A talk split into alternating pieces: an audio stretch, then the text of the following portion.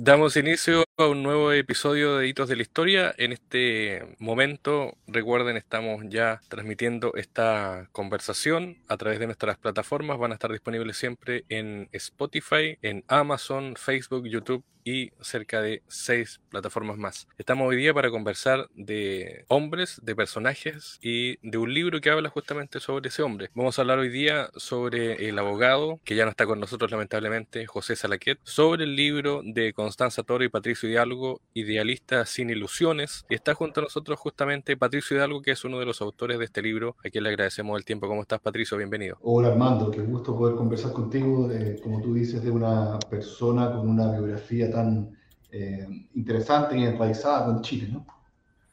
Así es, pues José Salaquet, eh, famoso hombre de derechos humanos, abogado, parte importante también de la Vicaría de la Solidaridad. Em, y antes de, hablar y de ahondar en el libro, obviamente que se trata sobre José Salaquet, me gustaría saber cómo tú y Constanza llegaron a escribir este libro. ¿Cuál fue la motivación principal? Eh, la admiración eh, sin duda. Eh, José Salaqueta además fue un profesor, eh, un gran profesor de la Facultad de Derecho de la Universidad de Chile, donde lo conocimos, y la necesidad de dejar testimonio de, de, la magia de las clases. ¿no? los grandes profesores, sus historias van desapareciendo porque las clases son organismos vivos y dejan un poco registro. Probablemente por eso son tan insatisfactorias las clases por Zoom, lo que pasa ahí no es lo mismo que lo que pasa en la escena de la sala de clase eh, y además eh, una, una, enfermedad del profesor eh, que lo tenía poco tiempo más activo, por lo tanto la oportunidad de dejar ese testimonio y desde ese punto de vista cumplimos creo con esos dos objetivos, con homenajear a una persona que admirábamos y con dejar testimonio de esas clases que, que, tienen que ver más bien con la historia o con la, las peripecias, ¿no? más que con el contenido de un ramo que podría estar en un manual. En ese sentido, eh, ¿cuántas conversaciones aproximadamente tuvieron con José Salaquet y, cómo eran estas conversaciones? ¿Eran eh, informales? ¿Eran en algún lugar específico? Sí, no, bueno, la, la Coti, Constanza, la coautora, fue ayudante de él. Eh, yo también cuando lo, lo, pillaba, de repente conversábamos un rato, pero las conversaciones objeto del libro fueron unas 20 durante un semestre, sábado por medio, a las 4 de la tarde en su casa. En ese sentido era es súper estricto con aquello, eh, era en su casa también por motivos de salud, eh, y siempre duraron un par de horas, dos horas, dos horas y media, eh, con una pausa entre medio, era bien ceremonial en ese sentido. Y también las conversaciones entre tres personas dan un cierto sentido teatral, porque no es lo mismo que la conversación entre dos, que es una confesión, o, o entre cinco, que parece más bien una clase, o un taller, una charla. En este caso se da una especie como de interacción también bien bien interesante y, la cantidad, que puede parecer bastante, tiene que ver también con eh, las otras áreas de interés de él. ¿no? Eh, el arte, por ejemplo, como crítico de arte, es una persona muy, muy destacada y por tanto había muchas aristas por donde investigar. Eh, ¿Qué hablaron sobre su infancia? Porque me imagino también que este niño, José Salaquet, tenía una mirada distinta quizás desde, desde pequeño. Sí, él eh, hijo de una familia de, comerciantes, eh, vendían telas, en, no telas, eh, retiles, bordados, qué sé yo, botones, cuestiones de palmar una chaqueta o un pantalón en, patronato por ahí. El papá se enfermó bastante joven y, por lo tanto tuvieron que asumir la tienda los hermanos, que eran cuatro con una mamá muy cariñosa, muy, muy intensa también en, los cuidados, eh, y de una familia de comerciantes, de una familia eh, que tenía cierto cariño, respeto por el arte o por, las letras, pero no más que una familia de comerciantes ilustrada.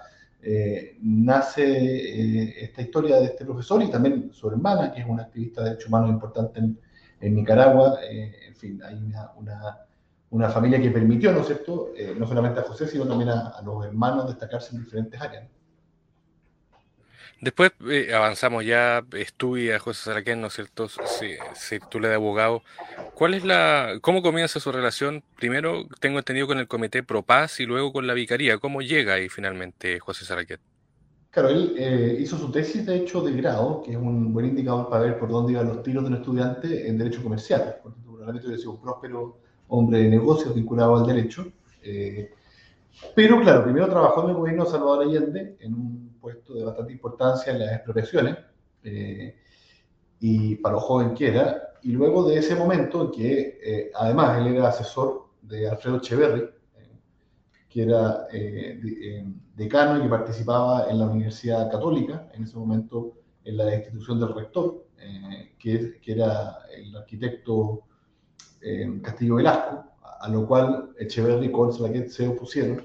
Eh, por tanto, había un ambiente político en el que él participó más bien eh, eh, desde un costado, que era este cargo en el gobierno y esta labor académica, desde la cual, bueno, empezó a pasar que le, familiar le decían tal persona desapareció, tal persona no está, tal persona dicen que está detenida, y él le ofrece, ¿no es cierto?, a el arzobispado armar estas vicarías por región, ahí se inicia el viaje del Comité Pro Paz por las distintas regiones, yendo a dejar los lugares, en el caso de la Caravana de la Muerte van él va siguiendo la caravana de la muerte sin saberlo, casi con dos días de diferencia.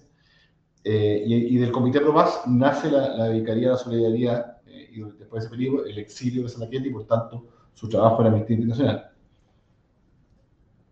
Claro, de hecho, 1975 lo detiene la DINA hasta 76, si no me equivoco, ¿no? ¿Tiene, ¿Conversaron de eso? Estuvo en, en Cuatro Álamos, eh, que era un centro de detención bastante complejo, pero no, no era Villa Grimaldi, digamos, más o menos salía de ahí exiliado o volvía. Siempre cuando iba detenido por Avenida Tobalaba, si uno doblaba a la izquierda, por Arrieta, era Villa Grimaldi, era muy complicado, pero ya sabía por los testimonios, y se dio cuenta que andaba a la derecha, y eso le permitía cierto, cierta esperanza. ¿no? Eh, efectivamente, tomado detenido, en, y, inicialmente él se opone al exilio y lo logra. Luego vuelven a la cara y en una apelación logran exiliarlo eh, en una medida de amedrentamiento de la vicaría, que luego cambia de nombre, ¿no? deja de llamarse vicaría y, siguen haciendo lo mismo, en una maniobra muy política de, ese gran político que era el, arzobispo o, el obispo, eh, ¿no sé todo, Silva Enrique, y, por lo tanto, mientras pudo, lo siguió haciendo y luego lo siguió haciendo, como tú bien dices, fuera de Chile. Eh, era una detención que tenía que ver también con ciertos elementos o eventos puntuales eh, de la vicaría en ese momento con los personajes que conocemos, ¿no? Eh, Padre Preje, etc. Hablemos de las convicciones de José Salaquet. ¿Cuáles dirías tú que son las principales convicciones que, que lo llevaron incluso hasta, bueno, hasta sus últimos días? Sí, él decía que creía en tres cosas, digamos, en, en, los niños, en, la, los avances de la ciencia eh, y en, el arte tenía una frase muy linda para decir eso que en este no recuerdo. Yo diría que políticamente era un socialdemócrata, eh, un socialdemócrata en serio, digamos, eh, por lo tanto implicaba en momentos de eh, la tensión política que estaba viviendo Chile ciertas acciones inmediatas y vinculado con eso un pragmático, un pragmático radical. En ese sentido, su primer exilio fue en Francia, nos contaba que al, par de semanas en que veía exiliados discutiendo sobre cuánto y el ejemplo de él, ¿no? Cuántos alfileres marxistas acaban en un no sé dónde, eh, tomando su café y unos croissants, un café y alegando porque el vino llegaba muy tarde, decide partir a Estados Unidos. ahí la cosa va a actuar más rápido. Entonces también esa mezcla de un socialdemócrata muy consecuente, pero muy pragmático, eh, lo hacía particularmente útil eh, para el momento histórico que se estaba viviendo. Además, una persona con ciertas ideas de tecnología, de comunicación muy adelantada. Por ejemplo, cuando él se va exiliado, el avión se escala en Brasil, y en Brasil por teléfono llama a un editor que conocía en New York Times. Entonces, cuando él llega exiliado a Europa, ya se sabía, estaba publicado en un diario de Estados Unidos que él había sido exiliado. Eso en términos de rayar la pintura de la dictadura era mucho más efectivo que muchas otras cosas que alguien podía hacer. Entonces también tenía ciertas habilidades comunicativas que eran bien notables. Eh, y como él siempre nos decía, bueno, estar en contra de algo permite alianzas políticas bien sospechadas. O sea, ahí está la iglesia, la izquierda, la socialdemocracia, que sido eh, abogado comprometido con lo que he estudiado. Y claro, pero sí después de los 90, cuando trata de, en qué estamos de acuerdo, esas alianzas tendrían a difuminarse y, y, si bien uno podría pensar que hay cierta melancolía en eso frustración, yo diría que es bastante natural eh, y por el contrario... Eh, eh, la pregunta debería ser por qué, si vamos a seguir la misma alianza cuando eh, la alianza contra la muerte eh, es distinta que la alianza política en muy buenos términos. En ese sentido, esa generación terminó con ciertas diferencias que son conocidas por todos, pero que creo que me parecen bastante legítimas desde el punto de vista de cómo construir una, una sociedad, ¿no? ¿no? relacionado al trabajo que se hizo en ese momento, que, que fue bien ejemplar. Hablemos de la vicaría, porque está indudablemente relacionado, José Salaquet, con eso. ¿Cuál dirías tú, o en base a conversaciones, qué dirías tú que, él más recuerda? Eh, ¿Eran los casos? ¿Era el trabajo? ¿Era el día a día? ¿Era algún proyecto específico que él le tocó desarrollar ahí? ¿Qué es lo que él finalmente más destacaba en esa conversación sobre la viquería? Hay una mezcla de cosas, había anécdotas, no historias. Siempre se acordaba de eh, la mujer de Ángel Parra, el, el, hijo de Violeta, que, que, tenía que arrendar la casa o vender la casa y estaba detenido y el notario le pedía que firmara Ángel Parra, entonces partió al centro de detención en, en Pisagua a buscar la firma de, de, de, Ángel Parra, ¿no es cierto?, hablando con el militar, con el notario, que lo dejara llevar la, la matriz de la escritura. Eh, había una cosa media como juvenil o, o, o, que se lo tomaba con cierto eh, ardor juvenil, digamos. Eh, y, y, hay historias así, ciertamente ese es un foco de recuerdo. Eh, y el otro foco de recuerdo tiene que ver también con la, la, las regiones, o sea, de alguna forma la viquería a través de la, de, del armado comunitario de la iglesia, tuvo una posibilidad de extenderse por todo Chile extraordinariamente rápido, eh, de modo tal que incluso los militares establecían ciertas jerarquías a lo milico, digamos, o sea, el comandante jefe hablaba con el arzobispo Santiago, el jefe de, de, plaza hablaba con el, el párroco y así, ¿no? Eh, y por tanto también la iglesia ahí cumplió, o, o, es muy interesante de escuchar cómo la vicaría cumplió ese rol eh, general territorial. Y lo tercero tiene que ver con la naturaleza misma del trabajo de los derechos humanos, en el sentido de que eh, esta frase, ¿no? Yo disparo una flecha y no sé dónde va a caer, no, no hay un causa-efecto, no es que hace tantas cosas y salva tantas vidas, sino que más bien se produce un, un, un acto de fe.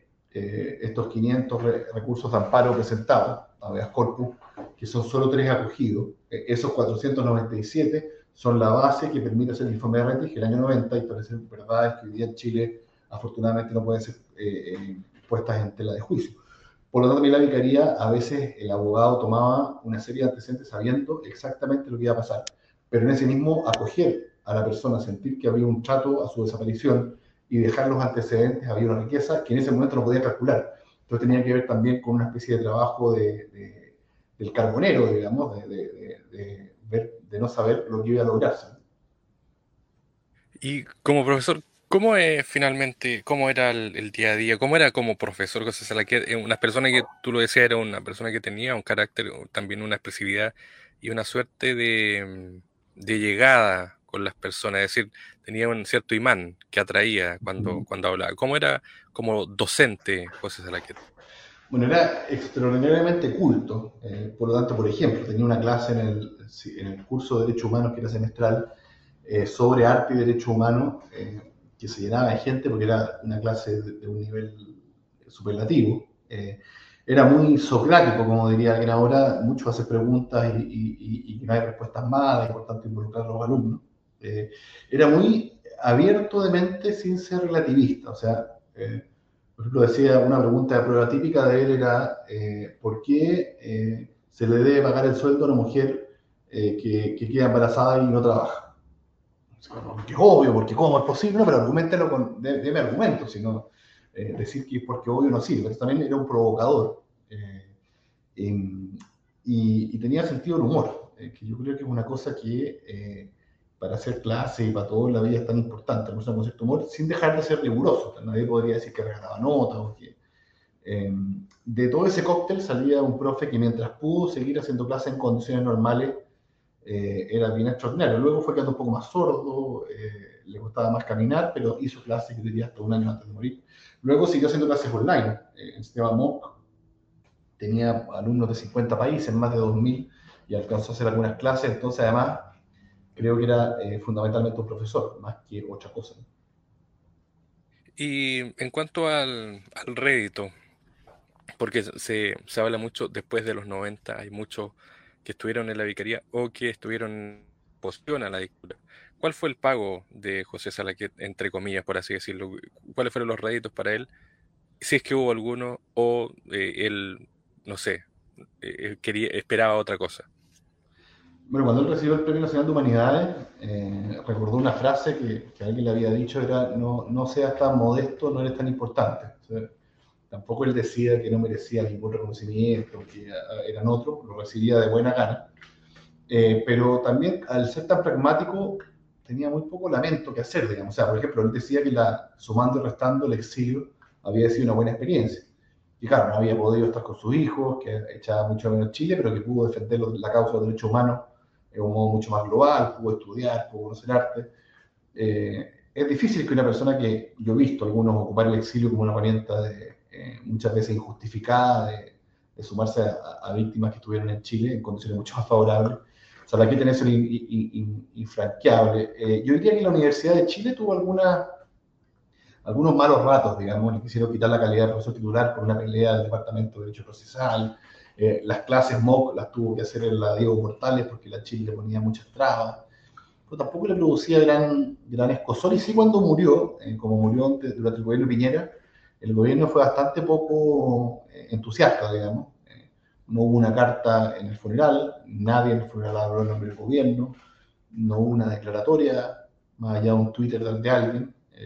y en ese sentido creo que ahí se perdió una oportunidad, pero, pero en general tuvo, bueno, el Premio Nacional de Humanidades, tuvo una medalla importante también del gobierno, creo que, en ese sentido se fue bastante en paz y ciertas polémicas que conocemos en materia de derechos humanos, eh, creo que siempre se mantenían dentro de lo esperable, ¿no? Cuando eh, ya la, la, paleta de posibilidades de una democracia es mucho mayor que de una dictadura que estar contra ella. ¿Qué dirías tú, no sé si lo, lo, conversaron, algo que a él le haya frustrado, algo que le faltó hacer, alguna cosa que quizás le esperaba otra cosa, quizás? Sí, me acuerdo mucho de su fanatismo por Philip Roth, el escritor estadounidense, y siempre decía que quería escribir algo de Philip Roth cuando muriera. Eh, no lo pudo hacer por motivos obvios, eh, pero él quería escribir algo sobre Philip Roth y quería seguir escribiendo sobre arte eh, y quería seguir haciendo clases. Era, un, era un, un, amante de la vida, sin duda. tenía, como decía, un cuadro que le gustaba mucho Van Gogh, lujuria por la vida, y por tanto la, la, la declinación física sin duda era un motivo de frustración muy grande, viajar, jugar con los nietos, esas cosas. Eh, ahora, en términos eh, políticos, yo creo que tanto la, la Comisión Rettig, ¿no es cierto?, eh, como con sus problemáticas la mesa de diálogo, parecen ser instancias en las que logró plasmar su objetivo. En el caso de Amnistía fue presidente, o no sé cómo se llama, un periodo. Él no quiso estar dos periodos porque la lejanía con Chile después de la del exilio era muy grande. Entonces yo creo que tiene que ver más bien con, los últimos años de vida y estas complicaciones que con, eh, con otras cosas. Ahora, en una última entrevista, la revista del sábado, dijo una cosa muy sencilla, ya decía Rueda, dijo, he olvidado lo malo. Eh, yo creo que es una, es una, buena, es una buena filosofía de vida para todos, a cualquier edad, ¿no? De alguna forma aquellas frustraciones, eh, irlas olvidando en pos de, poder estar en paz. Hay también una, yo diría, una opción de conocer también el trabajo de José Salaquet o de su afición, que es el tema de la fotografía. Hay también material inédito ahí dentro del libro, ¿no? Así es, así es. Él, bueno, la, colección de cuadros, la pinacoteca que tenía era, eh, eh, digamos, estaba entre el exceso gusto por el arte y el diógenes. Pues. Había cuadros afuera del departamento, que tenía que ver con la, comunidad propietaria, hasta el ascensor. Eh, luego había muchas piezas y luego había cuadros que no tenían espacio en la muralla. Eh, la, colección de libros sobre Paul Klee que tiene es la más grande de Sudamérica. Él tenía una cantidad de libreros usados en Estados Unidos que cada vez que salía un libro Paul Klee o les llegaba tenían que mandárselo a su casa en la avenida Providencia, eh, siempre multarle y después cobrarle. Eh, y, ciertamente también en, este rol de crítico ejerció, ¿no cierto?, una obra. De hecho, hay un libro de la Universidad Católica se llama Una pasión predominante, donde está también esta, esta obra de crítica. Eh, y luego hay que ver lo que quedó. En general era muy ordenado, no creo que haya un legado que no, que no conozcamos, eh, pero puede haberlo. Y ahí sin duda es labor de la familia eh, mantener vivo eso, con un respeto por la obra, pero, pero, pero mantenerlo vivo. Hay un montón de textos, de informes que hacía a máquina en los años 70-80, de denuncia de diferentes cosas, o textos académicos que no sé si está todo digitalizado eh, y también es una buena oportunidad de, mantener vivo su legado. No, me quiero, bueno, no quiero hablar de otros temas, pero sí eh, hablar contigo de algunos libros. Aparte del de José Sarqués, también ha escrito otros libros. Hay uno con Pancho Moat, hay, ha hecho un trabajo también de, escritura. ¿Cómo, ¿Cómo, ha sido eso? No, no me quiero dejar sin preguntarte eso. No, gracias, pues gracias. Eh, sí, yo creo que las conversaciones son un género que, que, me encanta y que creo en general que está poco desarrollado, en el sentido que hay libros de conversaciones, pero claro, un político que llega a los 85 años con un departamento de Pitacura, que da consejos sobre Chile, que es muy importante para la familia de él, pero que no dejan un testimonio. Eh, y en ese sentido, el, libro de conversaciones que, que hicimos con Daniel Hoppenheim con, sobre Diego Maqueira, el poeta, eh, es otro ejercicio que me, me, deja bien orgulloso. Porque también es un poeta en que su, la forma en que él habla es tan importante como su poesía. Y después con el Pancho, claro, publicamos un libro de fútbol eh, con dibujos de Guillo. Eh, y he publicado también otras cosas de, eh, vinculadas al deporte rey. Eh, recién terminó un mundial, así que estamos todos con una especie como de nostalgia eh, carioca sobre el respecto. Eh, y, nada, eh, son cosas que uno hace entre medio de que pasa la vida, pero que en la medida que se puede dejar testimonio de una pasión o testimonio de un personaje, me parecen valiosas. El, libro de, sobre Gerardo Huaylan, el cura de la película Machuca, también me, me, interesa por eso, porque son testimonios vitales. Ese cura después se fue a Lormida, a Peñalolén, allí tuvo una parroquia en Los Guindos, súper la San Roque, súper eh, importante contra la dictadura y por tanto, nada, rescatar esas cosas siempre ha sido parte de mi, de mi objetivo. Eh, dos temas en uno, ¿dónde podemos encontrar el libro? Y lo otro, si estás trabajando en algún otro proyecto ahora. Sí, gracias. El libro se publicó en el año 17, esa edición está agotada, pero se republicó el año 21 eh, con la editorial La Pollera, y ahí sí está en las principales librerías del país, como se decía antes, o, o Buscalibre, o, o, ya a esta altura debe estar el libro usado. Eh, así que un libro más o menos fácil de encontrar, en todo caso, si alguien, no sé, eh, no tiene la posibilidad de leerlo por plata o algo así, le mandaré por correo el PDF, son, son libros de divulgación también, cosa que me escribe. Eh, y sí, hay un bar que se llamaba Marabú, que duró 60 años, eh, con el mismo dueño, casi sin acero durante esos 60 años, y, y que era una maravilla, eh, que era una especie como de bar de, de Puerto Valparaíso, inicio de siglo, que por algún motivo estaba en Las Condes, en un barrio residencial, en Bilbao, Costa del Cano, por allá. Eh, ese bar murió, o sea, la persona murió, murió con ella el bar, y, y es, un, eh, es un intento por contar esa historia de ese bar, Marabú, eh, que esperamos salga el próximo año, así que ando en eso. Muy bien, pues Patricio Hidalgo es autor del libro Idealistas sin Ilusiones eh, de José Salaquet, justamente en conjunto con Constanza Toro, y además autor, como decíamos, de otros varios libros, así que hay que buscar ahí los temas, sobre todo porque no sé si te pasa que a veces está el libro, está el manuscrito o está la historia y después de repente uno lo ve en alguna serie, alguna película y esas cosas. A lo mejor quizá, bueno, Machuca ya el personaje está en Está plasmado en película. Entonces, a la que sí. no sé si habrá alguna, algún proyecto ahí. Bueno, en la, en la serie de Benjamín Vicuña. Eh, ah, los archivos del canal. que él era Benjamín Vicuña, me decía. pero, pero, no sé. Claro, a lo mejor un parecido ahí en una de esas. Muy bien, Pato. Muchas gracias por el tiempo. Éxito, como siempre. Un abrazo, chau, chau. Que estés bien, chao, chao.